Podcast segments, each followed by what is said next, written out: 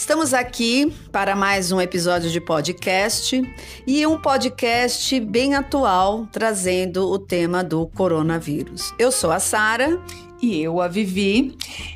E a gente resolveu né, abrir esse episódio em relação a um tema é, do momento, um tema delicado, mas é, como a gente costuma trabalhar dentro da clínica, seria interessante a gente dar uma olhada sobre este tema num contexto simbólico, porque é por onde a gente melhor trabalha e que, na verdade, conta pra gente o sentido e o significado das coisas que acontecem nos fenômenos das sincronicidades aí.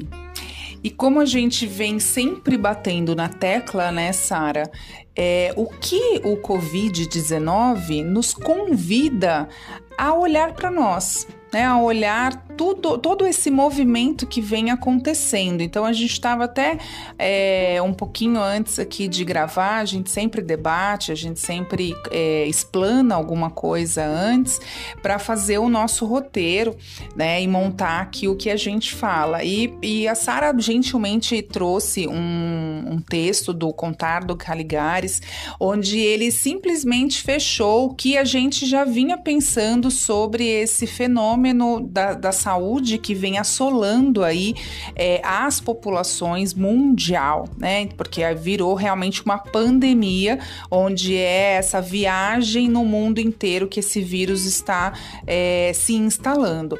Então a gente vai falar sobre esse, esse viés analítico, esse viés né, da, da psicologia mesmo, que como é que a gente está entendendo e está vendo é, esse efeito dessa, é, dessa pandemia é, no mundo de forma em geral, e aí, claro, basicamente aqui dentro da nossa cultura brasileira, da nossa sociedade, por sermos daqui.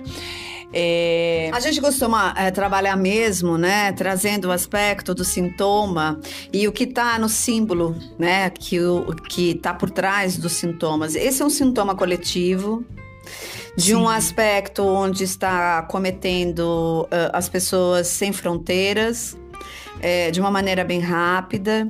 E como todo sintoma tem um chamado, a gente estava justamente aqui questionando qual é o chamado que um sintoma desta proporção, dessa magnitude coletiva está trazendo para gente.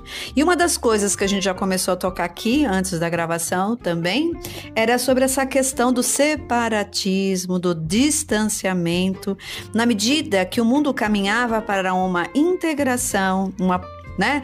É uma relação próxima, onde todo mundo, de alguma maneira, se frequentava, se é, visitava, as fronteiras estavam diminuindo e agora vem um sintoma que traz as pessoas para trás dos muros. Veja, muros é uma coisa bem recorrente hoje, né? É, e Sara, é, como a gente estava falando antes do gravar, né, que ficou bem emblemático, é, essa questão do separatismo, a gente veio percebendo que nós estamos vindo numa onda, porque ainda existe, né? Essa onda ela não parou. Nós estamos vindo numa onda atualmente de falar sobre amor, o amor ao próximo, mais compaixão, mais benevolência, é, mais abraços, né? Eu é, até comentei com a Sara na campanha Janeiro Branco que teve desse ano, o nosso forte foi o abraço de 20 segundos, porque tem um motivo de ser é, a partir de 20 segundos para ter um efeito acolhedor, um efeito de estimular a oxitocina, que é o hormônio conhecido como hormônio do bem-estar, da felicidade. Então, assim, e hoje hoje a gente vem recebendo né, nos grupos das, da, das mensagens instantâneas, nos grupos das redes sociais e até os sistemas governamentais mundiais vem trazendo essa questão de que no hugs, né, não, é, não, não abraçar mais, não apertar a, é, a, mão, é, se cumprimentar sem o beijinho, é, sem, mas o, sem um abraço. no momento onde vem mais amor, por favor. Sim, mais gentileza, né? Exatamente, aonde vem, né, mais mais amor, por favor. um sintoma coletivo traz o distanciamento como parte de sobrevivência. Então, esses movimentos não são ao acaso. O que a gente precisa começar é fazer a leitura, né, de que os movimentos coletivos, os momentos sincrônicos, eles estão contando alguma coisa a respeito da energia do momento histórico que a gente atravessa. E esse é um momento histórico, né, onde o próprio sintoma pede uma separação no movimento cada vez mais é, atuante do planeta em se integrar, né? A Inglaterra está para o Brexit como a, o coronavírus está para as relações pessoais. Daí vai muros, né? Construídos, né? É, pessoas de alguma maneira ali sendo separatistas, xenofóbicas, Sim. extremistas e é uma onda de extremismo que traz consigo o sintoma desse extremismo. Fora o movimento contra a natureza, que também traz a sua resposta. É muita coisa complexa junto, não é? Sim, e aí a gente está trazendo a luz sobre isso para poder estimular vocês, incentivar vocês, ouvintes do Pérolas de Psicoterapia, a falar, né, a refletir sobre como está o teu estado de consciência, em que estado de consciência você está vibrando com relação a essa questão dessa pandemia mundial. Então, assim, nós tivemos, como diz no texto do, do Contar do Caligares, nós tivemos na década de 80 o boom da AIDS.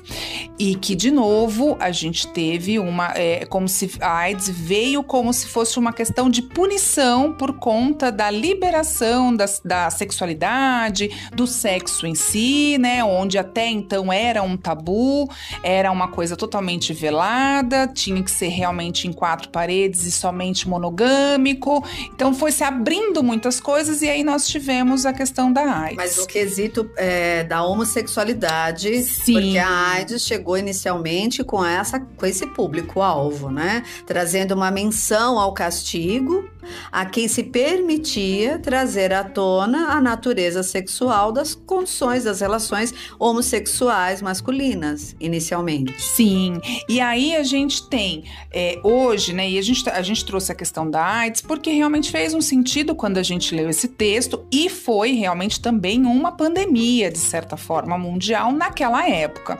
Algo que foi a ciência até conseguiu comprovar que não era só com os homossexuais, eram também em outros gêneros, né? Outras pessoas também, é, castas ou não castas, né? É, tranquilas ou não tranquilas, assim, bem entre aspas, digamos assim, que também eram acometidas com a doença.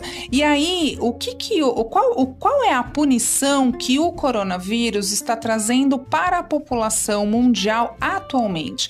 Essa é a nossa a nossa reflexão. A gente está até falando aqui de uma forma meio é a punição é, como metáfora. Sim, né? a punição como metáfora, né? Vejam bem, e a gente está aqui é, é, falando até de forma assim para nós estamos também nos convidando a refletir sobre isso, a refletir mais sobre isso. Então, o que, que pode estar tá por detrás dessa, desse separatismo todo que traz essa, que traz um vírus quase que fatal para a população mundial?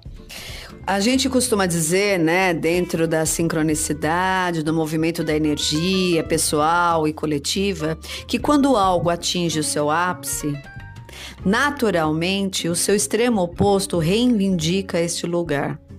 Então, para onde nós estávamos caminhando? Para que ápice esse que a gente eh, caminhava e migrava, né? Era esse ápice da possibilidade da integração das raças, né? É, da globalização dos olhares, do estar, né, dentro de uma condição mais facilitada, você negociando possibilidades, mercados. E, no entanto, quando acho que é, esse aspecto, e a, a, possibilidade, inclusive, da democracia, uhum. mas quando esse aspecto atinge o seu alvo máximo, né, ou, ou, a sua tendência máxima, dentro de um período de tanto tempo onde isso não foi possível, parece que vem o um movimento contrário, que a gente chamaria, dentro de uma linguagem junguiana, enantiodrômico, né? Trazendo a reversão desses processos, ou seja, quando estamos no auge, né, de um aspecto, esse aspecto opositório parece que vem para tomar a frente, né, do movimento.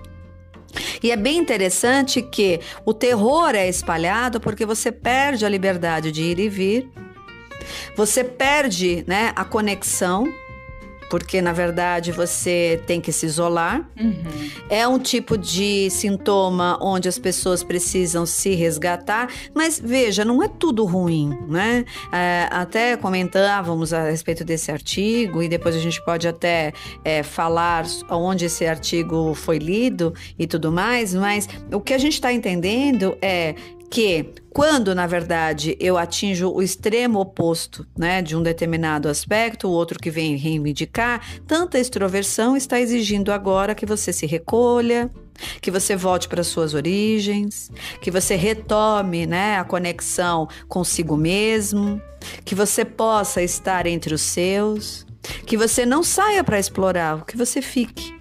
Né? E se a gente pensar, quando a gente fala da punição, não é punição, a gente fala uma punição metafórica. Sim. Sim. E essa metáfora está dizendo o tempo todo sobre o quê? Né? Tudo que atinge seu extremo reivindica o outro lado, até para poder amadurecer o caminho do equilíbrio.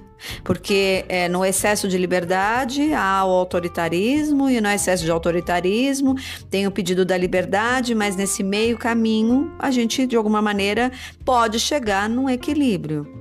E aí a gente esbarra, é, como você falou, Sara, na reivindicação do outro lado. Então, assim, a gente, é, como eu, eu falei, a gente está iniciando uma nova onda do mais amor, por favor, dos mais abraços, do mais conexão, da globalização de olhares, como você disse.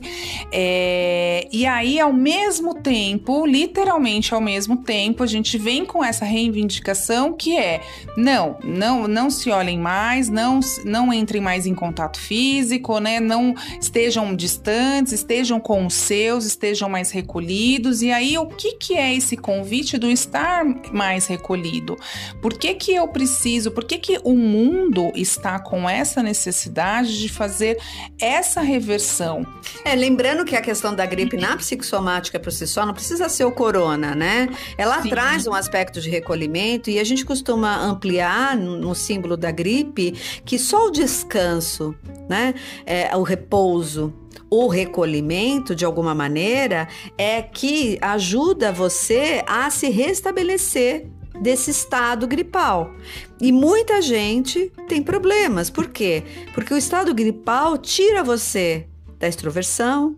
O mundo caminhou para uma condição onde você precisa mesmo produzir e você está sobrecarregado de tarefas, porque a própria economia, a própria estrutura social já constelou ali uma dinâmica, né, principalmente nas grandes cidades, que você precisa estar tá na tarefa. Sem estar na tarefa, você perde o jogo. Então, de qualquer maneira, a gripe já tem por si só na psicossomática, quando a gente faz uma leitura do chamado né, da gripe, que não é ah, uma perda apenas de imunidade que te abre portas para uma gripe, uma contaminação viral visto que algumas pessoas podem circular entre pessoas infectadas e não necessariamente é, desenvolver a doença e os sintomas, é, mas a gente consegue localizar até em consultório né, casos onde as pessoas, quando estão passando por determinados sintomas, e uma delas é a gripe, a gente consegue localizar no próprio momento da timeline da vida do indivíduo quanto é necessário esse recolhimento, que algo dentro dele pede mesmo esse lugar. E agora com essa pandemia, né? Ou seja, tudo recolhe. Quer dizer, a expansão econômica, a expansão cultural, a expansão mercantil, principalmente a mercantil, eu sinto que foi o grande porquê. Hum. A origem da pandemia estava onde? Em num país e que estava com uma meta muito focada, passando por cima de qualquer coisa, inclusive da sua população doente, né? É, ganhando mão de obras assim, um ganho super baixo de manufatura, servindo a, a, ao mundo no sentido de monetário. E a partir dali, na medida que isso se expande, eles tiveram que se recolher. A expansão estava indo numa velocidade que possivelmente estava em detrimento da própria saúde mental, emocional e física da galera que mora ali no Oriente, né? E não é muito difícil quando você chega num lugar como esse, as pessoas não têm nem vida. Se a gente acha que não tem vida, vai viver uma semana nas casas da galera que mora lá na China, no Japão, Sim. e que você percebe que a vida deles é uma máquina produtora apenas de resultados, né? É dentro das fábricas, dentro das empresas, dentro de metas mercantis, e de repente vida não existe. Zero. Essas, essas pessoas foram obrigadas, né, a ficar consigo mesmas, recolhidas, por uma questão de saúde pública. E a gente traz é, essa reflexão é, pelo seguinte: nós estamos também caminhando para uma, uma onda também nesse sentido mercantil que a Sara está trazendo já há um bom tempo, em que a gente sempre está no foco do ter e não do ser. E em outros podcasts, em outros episódios, a gente já trouxe que a doença também tem o seu lado negativo, eh, positivo. E o lado positivo é justamente esse convite para se olhar, para se recolher, mas assim, se olhar nas suas emoções, se olhar para sua essência, para o seu autoconhecimento. E aí a gente ter a China, o Japão como uma referência de realmente uma população adoecida mentalmente mentalmente, emocionalmente, nos convida a: será que eu também quero ser mais um? Mais um da população mundial, ou eu quero ser mais um país que também é adoecido? Isso porque o Brasil já vem caminhando para isso, né, Sara? É, já... a gente tem que perguntar se o crescimento necessariamente implica isso. Qual é um casamento a ser feito entre crescimento com desenvolvimento interior, pessoal? Sim. Desenvolvimento pessoal pode estar de mãos dadas com o desenvolvimento profissional, né? É, socioeconômico? Como que é isso? Cadê o equilíbrio?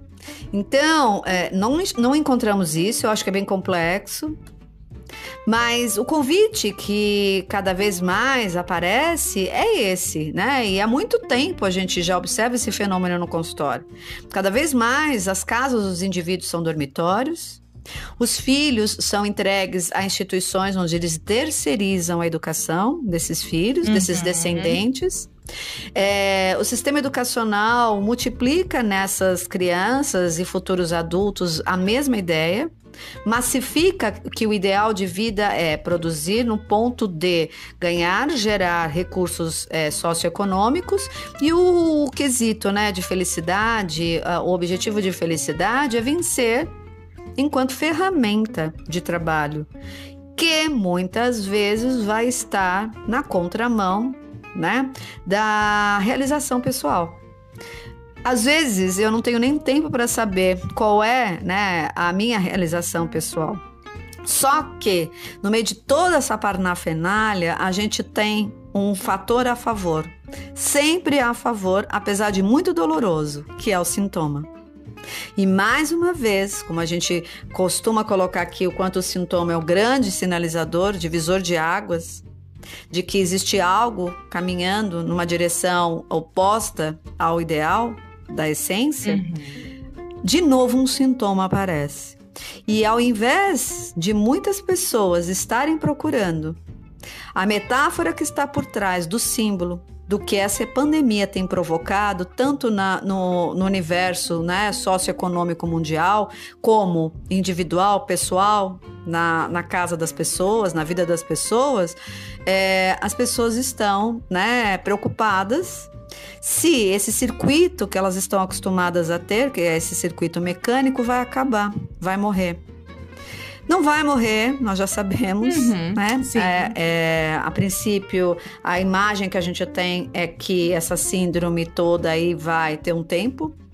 É, mas quem puder aproveitar a onda para parar e fazer reflexões, pode sair né, dessa tempestade de uma maneira mais produtiva e não só como nossa, ufa, acabou, né? O vírus não está mais na rua, vamos voltar e viver uma vida frenética, tarefeira, para ser um indivíduo que vence pelo ter em detrimento do ser. Sim, é, mais uma vez, é, eu vou até ser repetitiva, mas é um convite para a gente é, entrar na nossa, na nossa toca, né, na nossa caverna, pessoal e fazer esse, esse processo mesmo de introspecção e de assim, qual é a parte que me cabe dentro de todo de tudo isso que está acontecendo no mundo e como é que eu vou, como é que eu quero estar quando tudo isso terminar. Então, como a Sara falou, será que nós vamos voltar é, no ritmo frenético como se nada tivesse acontecido ou a gente de fato vai voltar com uma diferenciação? Porque assim, nós a todo todo momento somos diferentes. Então, eu estou agora de um jeito e daqui cinco minutos, dez minutos, daqui um dia, eu vou estar de uma outra forma, porque a gente está em todo momento numa mutação, numa transformação a todo instante. Então, que nós possamos estar transformados de forma positiva e dentro do nosso desenvolvimento mais que pessoal e íntimo da nossa essência após toda essa pandemia, quando isso terminar. É, e eu acho que tudo, né, na medida do que é possível, está mais resumido nesse aspecto, né? Eu ficaria com esse potencial de reflexão que é por que, que o desenvolvimento não pode estar atrelado ao meu desenvolvimento interior, meu desenvolvimento de vida, meu desenvolvimento profissional. Por que, que isso muitas vezes está desconectado? A ponto de virar uma coisa meio obsessiva e tudo que torna obsessivo, né, ele se torna extremo e nesse extremo o sintoma vai vir. A gente já aprendeu isso aqui para quem nos acompanha, né? E de certa forma, essa é uma questão que vai ter que ficar para todos, ou seja, aonde eu me encontro nessa história. É, e porque quando vem o pânico, o pânico costuma criar paralisia, eu entendo. É, principalmente quem está ali na vitrine olhando para a Matrix. Que Matrix? Qual é a grande Matrix hoje? São uh, as mídias, às vezes, sociais, hum trazendo pânico, terror apenas, né? É, as mídias televisivas, né? De televisão, as redes é, canal aberto, principalmente que atingem a população mais carente, mais desprovida de filtros, de reflexão. Sim.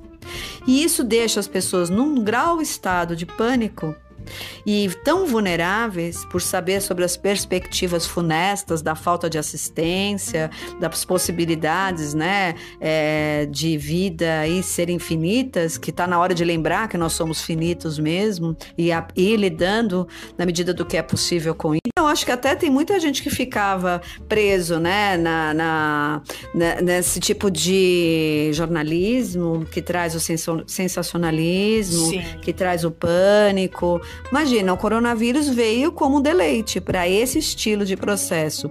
Tudo isso, gente, para criar paralisação, alienação, porque o medo divide e não empodera. Então, melhor, o nosso convite é: vamos olhar então para a reflexão metafórica dos eventos que acontecem. Vamos olhar para a morte, porque isso também é um tabu. Vamos olhar para a morte. Se é esse o grande problema, a hora que a gente entrar em contato com a finitude da vida, talvez a gente dê mais sentido a ela. Aqui são minhas palavras, né? Não sei se a Vivi quer complementar alguma coisa. Eu complemento nessa questão de você falar da, de olharmos para a morte e a gente aceitar que nós somos finitos. Então eu encerro com, com essa mais essa reflexão de assim, aceite que você é finito e o que você está fazendo para não se arrepender quando chegar à sua finitude. E dar mais qualidade de vida na sua vida. É isso. Beijinhos e até breve.